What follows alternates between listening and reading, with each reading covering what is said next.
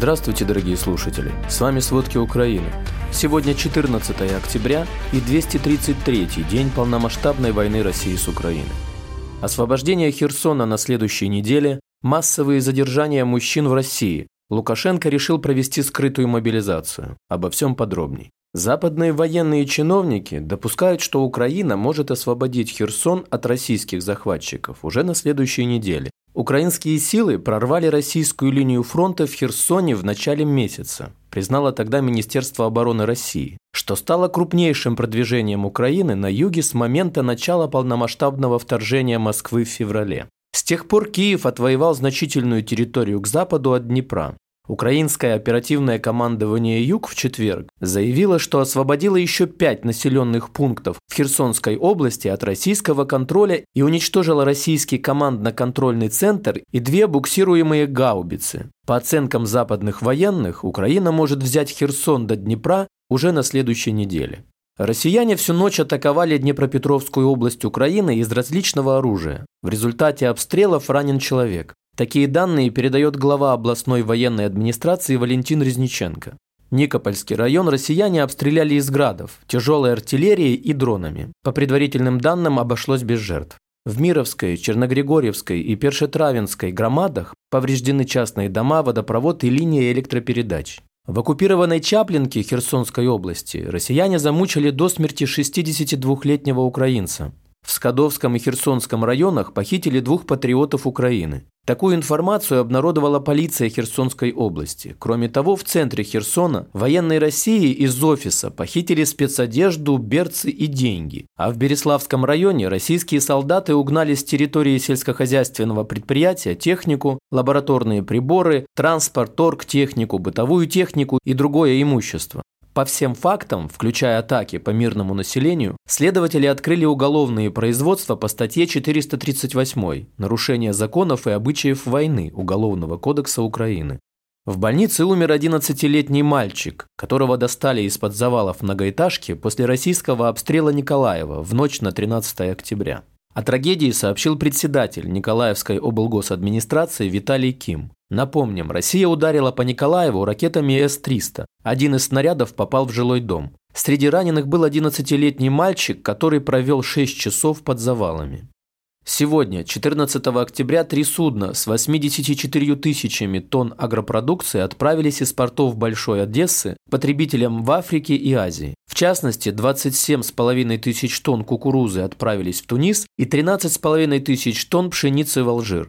В российском Белгороде вечером 13 октября прогремели взрывы. Местные власти сообщили, что взорван склад с БК и началась детонация боеприпасов. Об этом сообщает губернатор Белгородской области Вячеслав Гладков. Он утверждает, что это произошло в результате обстрела со стороны ВСУ. Российские СМИ сообщают о звуках взрывов, которые слышали в Белгороде, а также пожар на территории сахарного завода в поселке Октябрьское. В Белгородской области России приостановлено движение поездов в Новооскольском округе из-за обломков ракет, упавших возле железнодорожного полотна. По словам губернатора области Вячеслава Гладкова, утром в пятницу 14 октября системы ПВО сбили несколько ракет в районе Нового Оскола. Обломки упали возле железной дороги, повредив линии электропередач.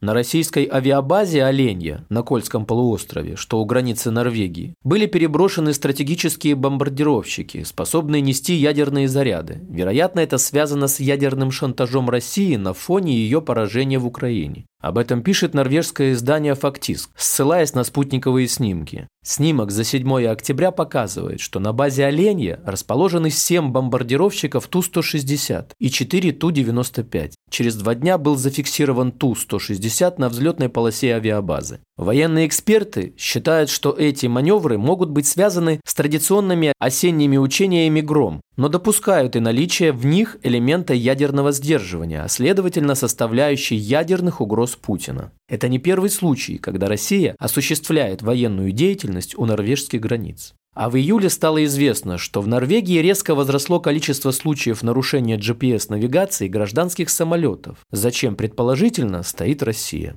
Жители Москвы и Петербурга сообщают о массовых задержаниях мужчин и раздаче повесток в военкоматы с самого утра в пятницу 14 октября. Об этом пишут местные новостные каналы. В Санкт-Петербурге полицейские и люди в гражданской одежде останавливали мужчин в жилых комплексах Калина-парк и Полюстрово-парк в Калининском районе города, а также на улице Ворошилова и в ЖК Ладожский парк в Невском районе. Администрация Калининского района заявила, что повестки массово раздают и расклеивают для уточнения данных.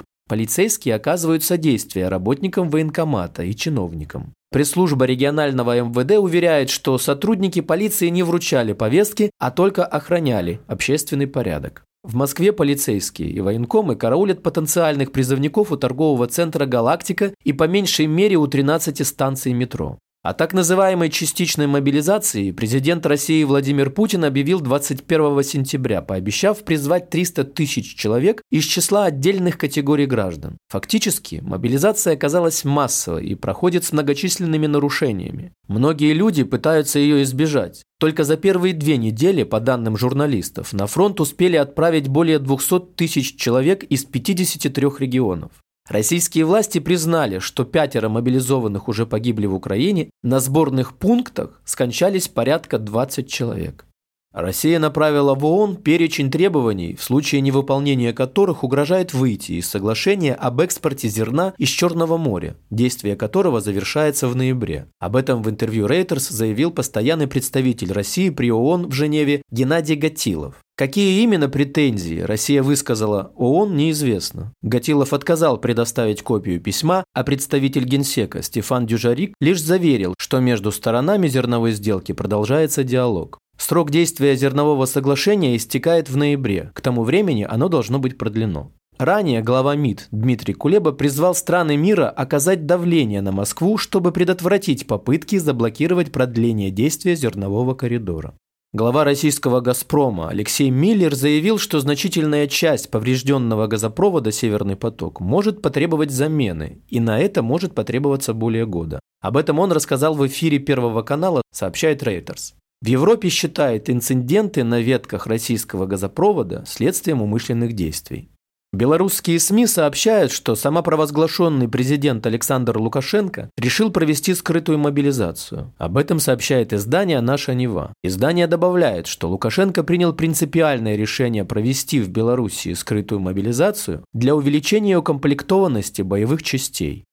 Российские власти пытаются завербовать летчиков-пенсионеров из Белоруссии для участия в войне против Украины. Местным бывшим летчикам поступают конкретные предложения с обещанием двойных пенсий и боевых выплат. По данным авторов сообщения, из 60 пилотов-пенсионеров приняли предложение пока лишь двое.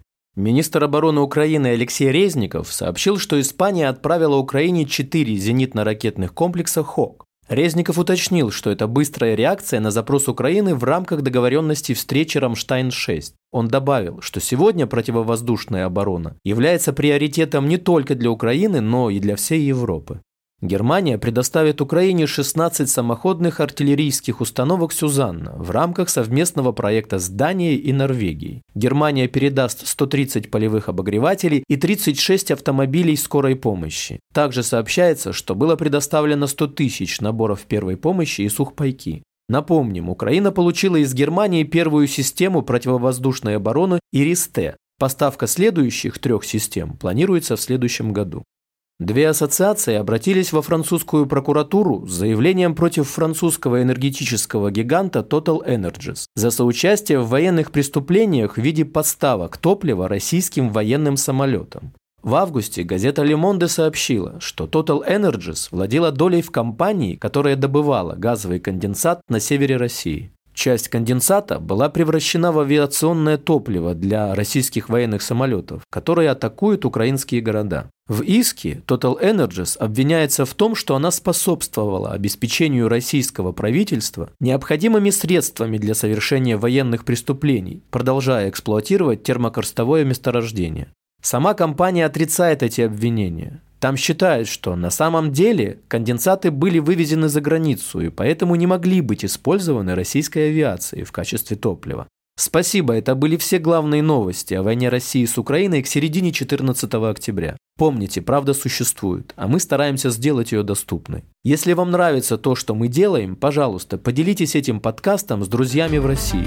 Также, если вы хотели бы помочь нам делать материалы еще более качественными, пожалуйста, оставляйте фидбэк. Это очень важно для нас и для распространения правдивой информации. До встречи.